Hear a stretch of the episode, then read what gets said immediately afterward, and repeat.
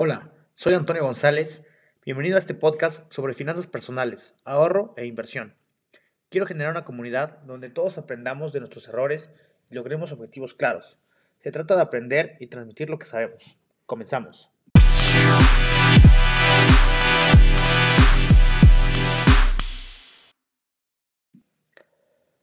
¿Te has puesto a pensar por qué los precios de los productos suben?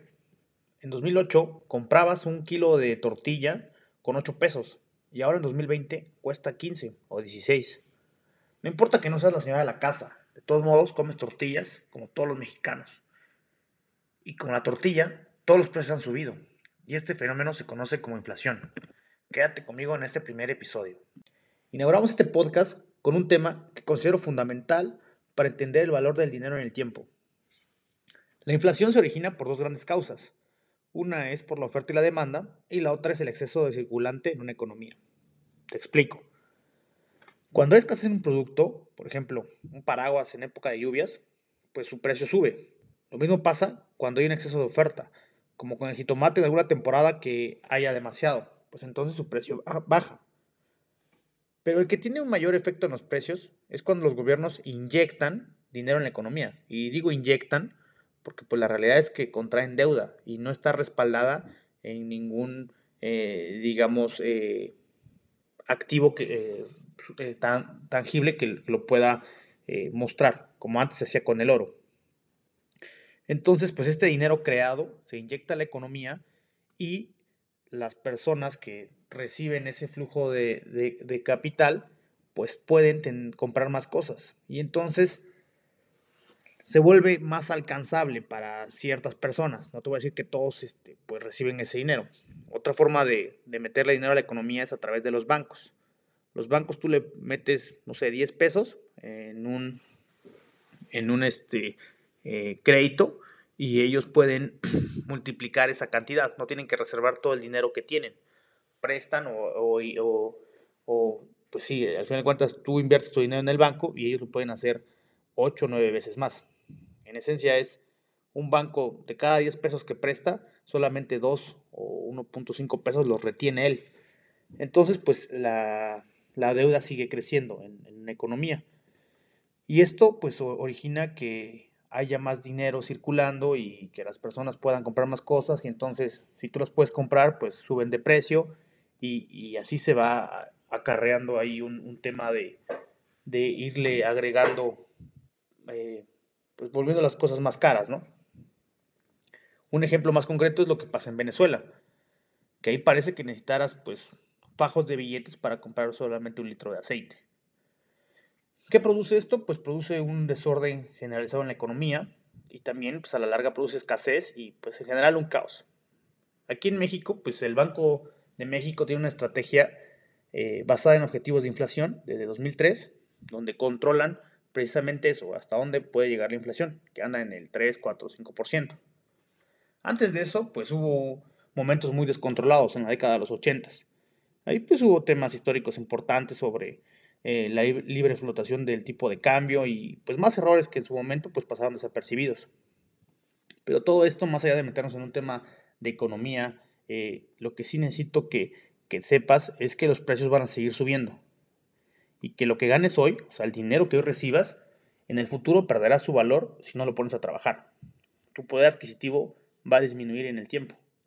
Tampoco es para que te asustes, pero sí que lo consideres. O sea, considera que si tú tienes un salario fijo en tu empleo o lo que percibes mes con mes, no es lo mismo cuando empezaste que, no sé, un año después ganando lo mismo, te alcanza para menos. Y eso pues sí te debería de, causar una, una cosquilla de, pues que necesitas eh, hacer más dinero, poner el dinero a trabajar. O sea, no sé, ponerlo a, que el mismo dinero, pues, genere más dinero, ¿no? ¿Y, cómo se logra hacer esto? Pues hay varios mecanismos, ¿no? Están las inversiones, digo, lo más básico así, pero el paso cero para empezar a invertir es prestarle al gobierno. Y eso, prestarle al gobierno, son los CETES. El gobierno emite deuda, o sea, va con su población, en este caso, y les pide dinero prestado. Entonces tú por prestarle dinero al gobierno, pues recibes un premio, que ahorita pues anda más o menos alrededor del mismo eh, porcentaje de, la inflación, 4%. Entonces, pues si bien ahí al menos te proteges con inflación y tu dinero no pierde ese valor, ¿no? Entonces ahí lo vas como resguardando. Pero bueno, eso es un, punto como muy básico de, hacer para no meterlo en el colchón. En el colchón pues obviamente va a perder el valor. Este, te comento, si hubieras dejado tu dinero en el colchón en 2008 y hoy que lo sacaras, pues ya simplemente no podrías hacer lo mismo con, el dinero, ¿no? las cosas salen más caras. Y pues bueno, la intención de entender la inflación es que tomes acción, que te des cuenta que el dinero se tiene que trabajar, se tiene que hacer algo al respecto para que no pierda su valor. Te cuento rápido una anécdota de lo que yo hice en su momento. Cuando vivía en Ciudad de México, eh, yo compraba quesillo en Oaxaca, yo soy de Oaxaca, y pues compraba quesillo aquí buscaba cómo transportarlo y me llegaba a Ciudad de México eh, valiendo 10 pesos más. Yo lo compraba en 60, me llegaba eh, a mi puesto en Ciudad de México en 70 y yo lo empecé vendiendo en 120. Entonces ganaba 50 pesos por cada kilo, ¿no? Y eso es un buen margen. Eso es margen, pues no te lo dan las acciones así de invertir, este, esperando a que milagrosamente en un año pues ya eh, dupliques tu dinero. Esto obviamente pues conlleva un trabajo. O sea, hay que ponerse las pilas y buscar clientes, promocionar el producto, buscar una, un, un, diferenciador. En mi caso, pues nada más era el sabor del quesillo y pues el trato que le daba a los clientes. Y pues se hacía una, una lanita, no, no se hacían millones ni mucho menos, pero intentaba pues darle vuelta ahí al, al dinero, ¿no? Hacer que siguiera produciendo más dinero. Te lo comento porque pues en, estas épocas en las que estamos, donde hay más incertidumbre, también hay más oportunidades. Y ahora con todo este mundo digital que se aceleró, pues todos tenemos algo que vender, incluso nosotros mismos como activo, ¿no? Eh, y, hay que buscar las formas en que podamos producir más dinero. No podemos estar nada más ahí con nuestro salario esperando a que llegue la quincena y estar quejándonos de que pues, ya no nos alcanzó sino empezar a sanear, a sanear las finanzas, a ver de qué forma reducimos los gastos, recortamos y con eso en mente, con los excedentes, pues empezar a, a, poner a trabajar ese dinero, ¿no? En negocios pues pequeños, así de, arranque, pero hay que, hay que buscar la forma. También hay negocios que se pueden empezar sin dinero, ¿eh? como es el trato, el, el hecho de facilitar eh, gestiones, ¿no? por ejemplo, la venta de terrenos. Tú le puedes ayudar a, tu tío, a tu abuelo, a, algún familiar a vender su terreno y por esa transacción pues cobras, en el mercado se está cobrando el 3, 4%, tú podrías empezar cobrando el 2%, ¿no? Si es un terreno de un millón, pues estarías recibiendo 20 mil pesos y ahí empiezas a, a generar cierto capital. El punto es, pues, moverse, hacer cosas para que empiece a, a llegar el dinero y, empieza a multiplicarse. Yo creo, y bueno, mi espíritu es así, ¿no? O sea, no, no estoy aferrado a un trabajo y me gusta mucho la, la, la visión de emprender.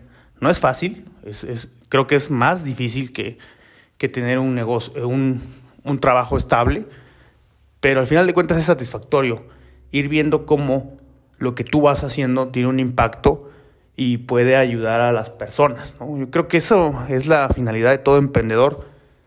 Digo, tal vez no sea como evidente a la primera, pero sí es, sí es en, lo que, en lo que caes, que es ayudar. O sea, un emprendedor en su esencia es alguien que ayuda a las personas, ¿no? Yo aquí en Oaxaca, este, pues llevo aquí unos años viviendo y, y me regresé a la ciudad porque justo emprendí un negocio que mis padres ya habían cerrado de un hotel. Y pues empezamos a ver la forma en cómo pues podíamos generar clientes y que el hotel empezara a caminar de nuevo. El hotel no tiene una muy buena ubicación y pues las personas lo que buscan en un hotel es completamente la ubicación. Y sin embargo nos empezamos a, distinguir por el trato que le damos a las personas.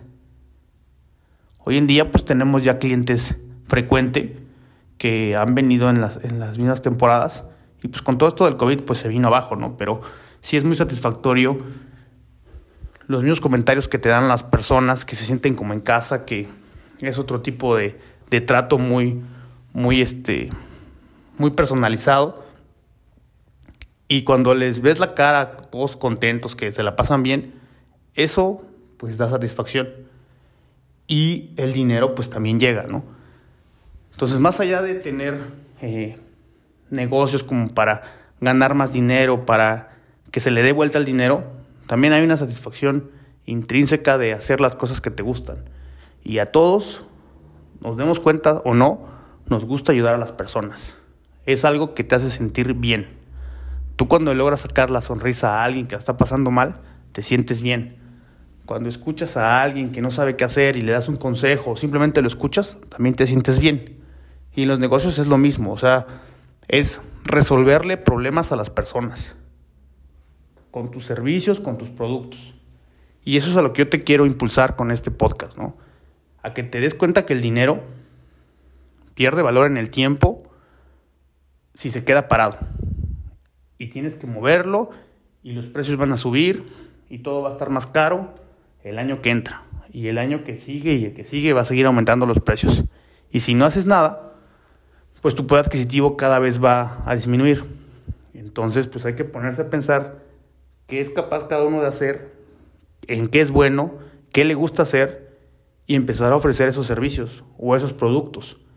Y no me vengas ahí con la idea de que no, pues a mí no me gustan las ventas, yo no soy vendedor, no me gusta este lo que diga la gente de mí, que me vean tonto. Eso lo sentimos todos y aún así hay que hacerlo, porque es la única forma en la que las economías crecen, a través de los intercambios de productos y servicios que hacen en una población. O sea, si queremos que el país tenga una, una mayor actividad económica, que haya mejores empleos, mejores oportunidades, pues hay que hacerlas que existan, que, que, que, se den a notar. No, o sea, no es así como de, ah, es que no hay empleo en, en donde estoy. Pues si no hay empleos, pues créalos, ¿no? O sea, muévete y empieza a hacer una, un negocio que, que permita a otras familias pues también encontrar su sustento. Y eso es este pues algo que me gusta me gustaría lograr tener ya negocios más consolidados. Pero sí, te repito, es algo complicado, no es nada fácil, pero vale la pena. Y sobre todo en estos momentos donde hay mucho riesgo, ¿no? donde hay mucha incertidumbre. Veía también ahí un video de una persona que compra productos de China, de estos, este, estas cosas que protegen a los celulares, los compraba en 18 pesos y los vendía en 200. O sea, eso es un aumento bárbaro del dinero, ¿no? Eso no, no ocurre en, en, ninguna acción que tú compres o, o en, en, en, un fondeo que hagas como inversionista. O sea, esos rendimientos no, no los hay, sino, sino, más bien es por tu propia cuenta que veas ahí una oportunidad de arbitraje, ¿no?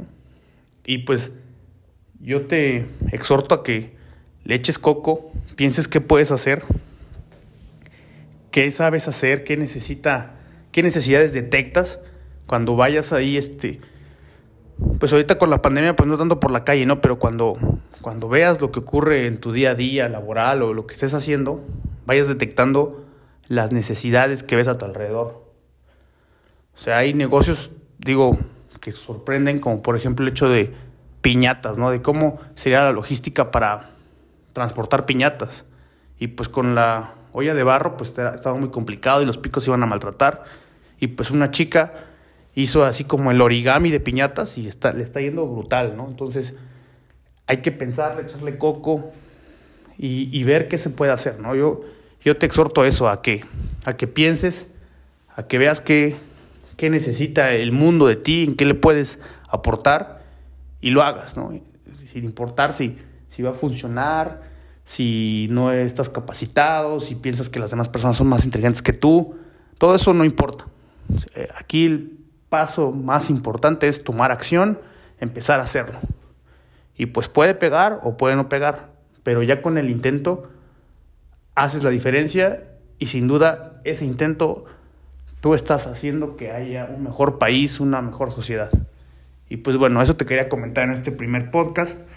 Eh, vamos a seguir tratando temas pues ahí un poco técnicos, pero también enfocados en, en emprender, en, manejar el dinero, la, importancia del ahorro, de las inversiones, y pues con la finalidad de, ayudarte y, también me ayudes a mí a, ir entendiendo mejor las cosas y, pues generando esta comunidad en la que todos nos podamos apoyar y, generar pues también sinergias de, trabajo, ¿no?